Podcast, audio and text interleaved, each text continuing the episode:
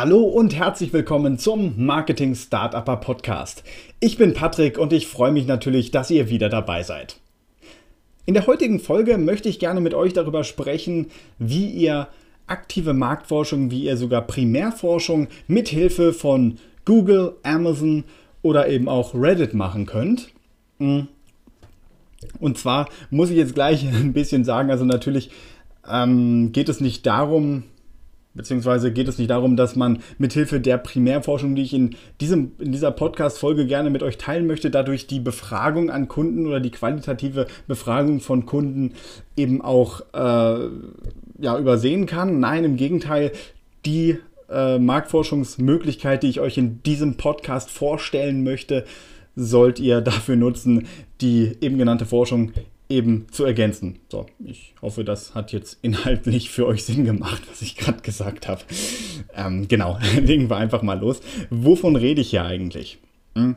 Amazon oder Amazon hat natürlich die Möglichkeit, dass man zu bestimmten Produkten logischerweise Bewertungen abgeben kann und auch ähm, Bewertungen dazu schreiben kann.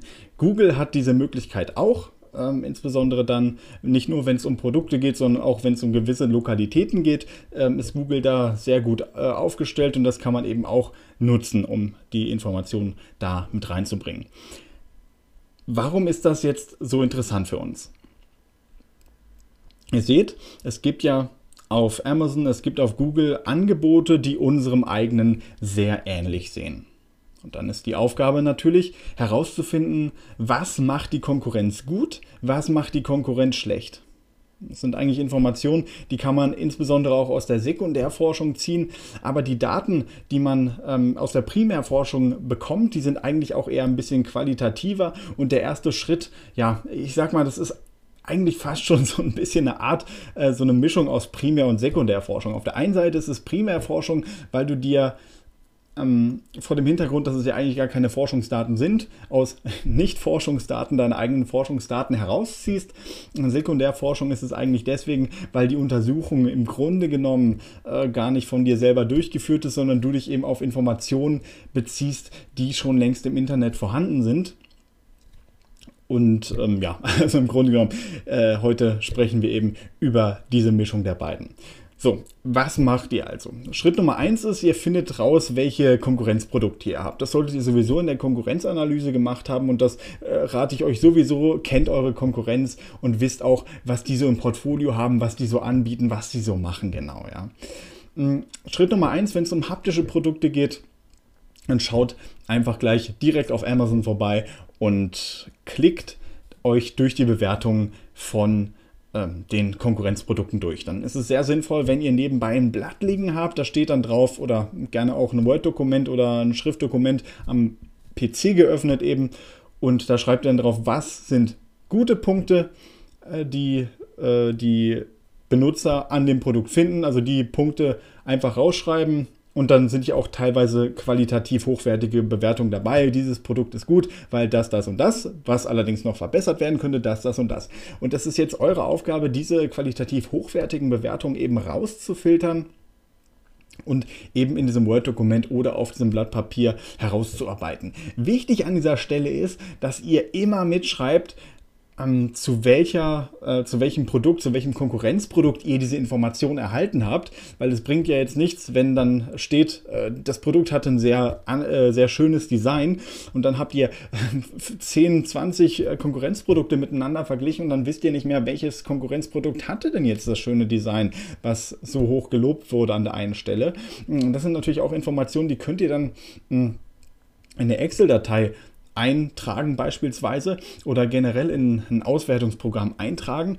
Und dann wisst ihr auch, okay, ähm, da äh, bei dem einen Konkurrenzprodukt, da ist eben gerade das Design besonders schön gewesen. Das haben so und so viele Leute gesagt. Das Design bei dem anderen Produkt zum Beispiel ist nicht so äh, gelobt worden, beziehungsweise da, das wurde gegenüber dem anderen Konkurrenzprodukt ähm, kritisiert. Dann wisst ihr auch, okay, so und so viele Leute waren mit dem Design von, ich sag mal, Produkt C unzufrieden und so und so viele Produkt, äh, so viele Kunden fanden das Design von Produkt A gut und ähm, umgekehrt. Es gab ja natürlich auch Leute, die Produkt C, äh, C, dann vom Design her eher bevorzugt haben gegenüber äh, Produkt A und dann könnt ihr ungefähr so herausfinden, okay, was sind denn, ähm, welche Kunden sagen halt was und welche, welches Design kommt grundsätzlich ähm, am interessanten oder am besten an bei den Kunden. So, und das macht ihr jetzt für verschiedene Attribute. Was dabei sehr interessant ist, schaut euch die guten äh, und auch die schlechten Rezensionen an. Klar, mit, wenn schlechte Rezension einfach nur steht, das Produkt ist blöd, das kann man nicht anwenden,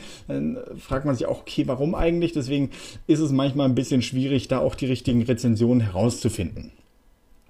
Ähm, besonderes Augenmerk würde ich auch hier gerade auf die schlechten oder auf die mittleren äh, legen. Oder wenn ihr, wenn ihr die äh, zeitliche Entscheidung habt, ob ihr die besonders guten oder die besonders schlechten anschaut, dann schaut euch, okay, und jetzt kommt Überraschung, Überraschung, äh, die mittleren, also drei Sterne an, weil das sind meistens die Bewertungen, die relativ reflektiert geschrieben sind, einfach aus Erfahrung raus, hm, wenn man das schon ein paar Jahre lang gemacht hat. Das ist ein sehr wichtiger Punkt. Gleiche gilt eben auch für Google-Bewertungen. Wenn ihr, wenn ihr ein Konkurrenzunternehmen auf Google sucht, dann schaut da gerne mal nach, ähm, was sagt denn, äh, was sagen denn die Nutzer von Google über dieses Unternehmen? Das könnte auch eine ganz interessante Sache sein, je nachdem, in welcher Branche ihr seid. Ich meine, ganz besonders, wenn ihr beispielsweise ein Restaurant aufgemacht habt, ist es besonders wichtig, wenn ihr nochmal ein Augenmerk auf Google legt, weil da gibt es im Grunde genommen, äh, wenn wir jetzt bei einem Restaurantbeispiel geben, auf Amazon jetzt nicht so viel zu gucken. Ehrlich gesagt, ich wüsste jetzt nicht, ähm, was, obwohl gut, ich, ich will heutzutage nichts mehr ausschließen, aber es ist relativ unwahrscheinlich, wenn ihr in einem Restaurant oder wenn ihr ein Restaurant habt, dass ihr dann irgendwie Konkurrenzprodukte auf Amazon finden könnt. Hm.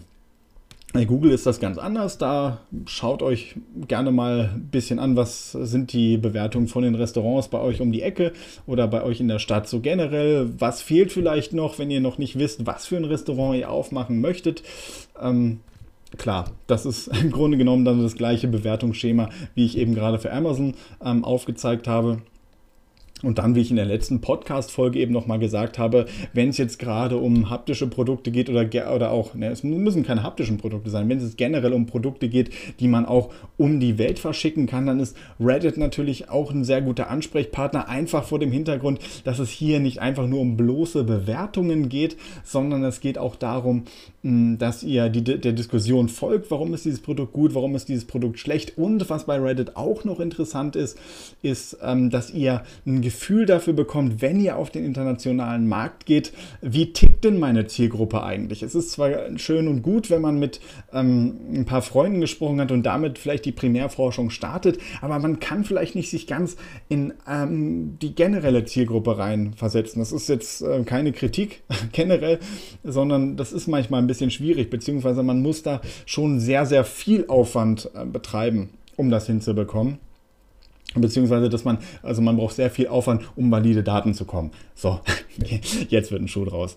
Ähm, genau, das ist eben äh, das, der große Vorteil, wenn man zum Beispiel Reddit nutzt oder auch Facebook-Gruppen eben nutzt, um da Informationen herauszukriegen, was denn die äh, potenziellen Kunden über Konkurrenzprodukte und dann später auch über einen selber denken. Sehr interessanter Punkt und meiner Meinung nach etwas, was ihr definitiv in eure Marktanalyse einfließen soll, äh, lassen solltet.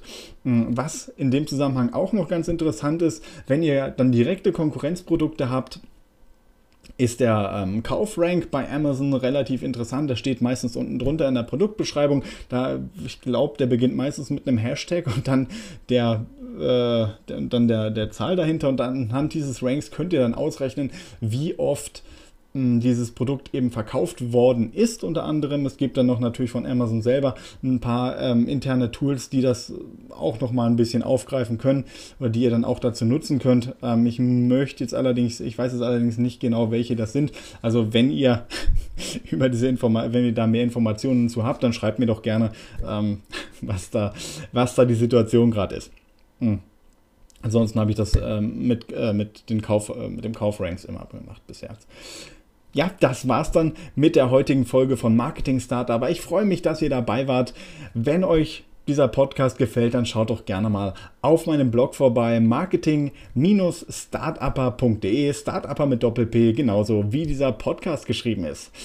Ich freue mich auf nächste Woche und wünsche euch bis dahin noch eine schöne Zeit. Bis zum nächsten Mal.